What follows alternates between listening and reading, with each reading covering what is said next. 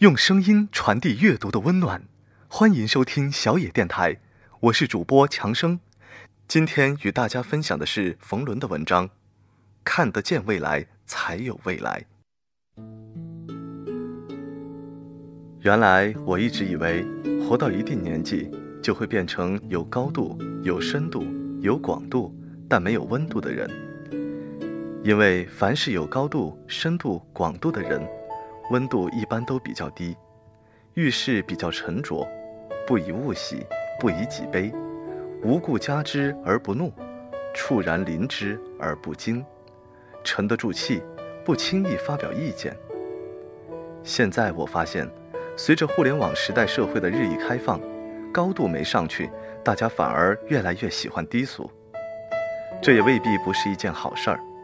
就像台湾歌手郑智化说的：“他总是从底下看人生，看到的人生更精彩。一般人往高处看。”看到脸，往下看看到了腰，再往下看到了脚后跟。郑智化看到了大家没有正视的东西。我五十岁以后看到的东西，比二十多岁时想象的更让人开心，因为这个世界更加真实了，而且事儿也越来越小。原以为我们可以管大事，国家情怀，现在看不能，为什么？社会各有分工，艺术家管艺术家的事儿，官员管官员的事儿，在商言商，我自己要守本分，看管好属于自己这摊儿的小事儿。另外，时代似乎变得更浅显了，所谓深刻，其实非常简单，就是把痛苦像腌咸菜一样腌着，最后拎着两根黄瓜出来，这叫深刻。凡是痛苦的、沉淀而又不能流动。不能瞬间用感觉器官化解的东西，就是深刻的。像陕西、山西、河南的很多作家都是深刻的。为什么呢？你看路遥当年写作，桌上这儿搁一碗白水，那儿搁一个馒头，最后写出人生，很深刻。但是深圳、香港的作品为什么不深刻呢？因为再多的痛苦，晚上去酒吧、夜总会一泡就没了，深刻不了。现在的《小时代》跟我原来想象中的情况正好相反：第一，变低了；第二，变小了；第三，变浅薄了。《小时代》和《大时代》的青年最大的不同是词汇不一样。贾平凹有篇散文，讲两个年龄和我差不多的陕西人蹲在茅坑里大谈伊拉克问题，国际大事谈了一圈，最后才发现没带手纸。上厕所带手纸这么大的事儿都忘了，还在关心国际局势，这当然是个笑话。不过陕西人大体属于这种大时代的人，他们的情怀都是五千年的。八零后和九零后一般都说自己，最多说说同事，说说北上广就算是谈大事儿了。另外就是研究房贷、谈对象、上班这些事儿，再一个就是琢磨玩儿、旅行、买什么。这种区别实际上是思维方式的差异，是管自己的事儿还是管闲事儿。大时代的人就是管闲事儿，八零后、九零后最大的优点就是开始管自己的事儿。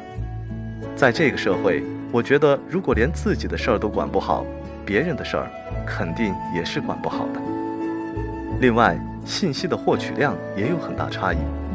大时代的人基本用眼睛阅读，最多用点耳朵。现在大家感知信息几乎是无感调动，信息量非常大，这带来两个好处：第一就是所谓的素质在提高，适应性也在提高；第二个就是创造性在增强。到现在为止，获取知识的成本是越来越低。原来获取知识的成本高到一个村里得供一个老爷爷，这个老爷爷一死，这个村里的人就都可能成文盲了。现在知识的成本低到鼠标一点，什么都有，但是创造的成本却越来越高。你知道的，大家都知道，所以创造和创新的压力会比以前大。再者就是个人的权利意识在增强。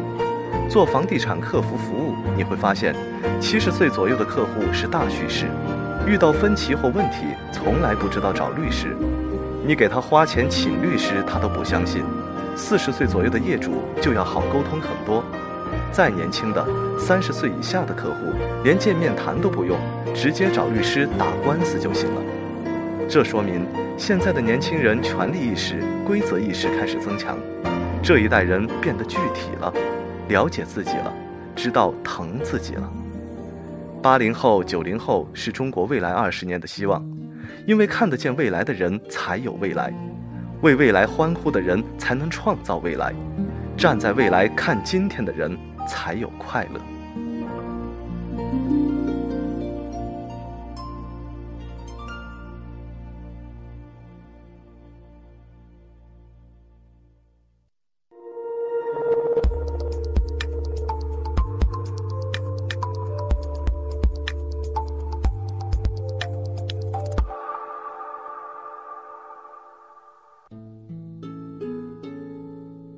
听众朋友们，大家好，我是强生。对于冯仑的这篇文章，逻辑思维的创始人罗振宇是这样评价的：他说，多年之后，如果历史中要写我们这个时代，谁会留名呢？肯定不是那些老教授们，虽然他们卖力地批评精致的利己主义者，虽然他们自以为深刻无私，最后留名的没准是一位努力挣钱的段子手。每个时代的荣誉，最后都会给那些为了这个时代造梦的人。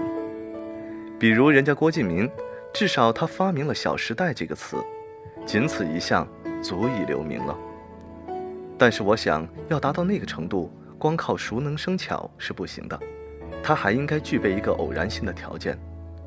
这就像是你的人生突然打开了另一扇门，门里有你从未见过的美丽风景，门里是你从未知晓的美好世界。在这里。我也希望年轻的小伙伴们能够尽早的打开自己的另一扇门。好的，今天的强生为你读就到这里，下期节目我们再会。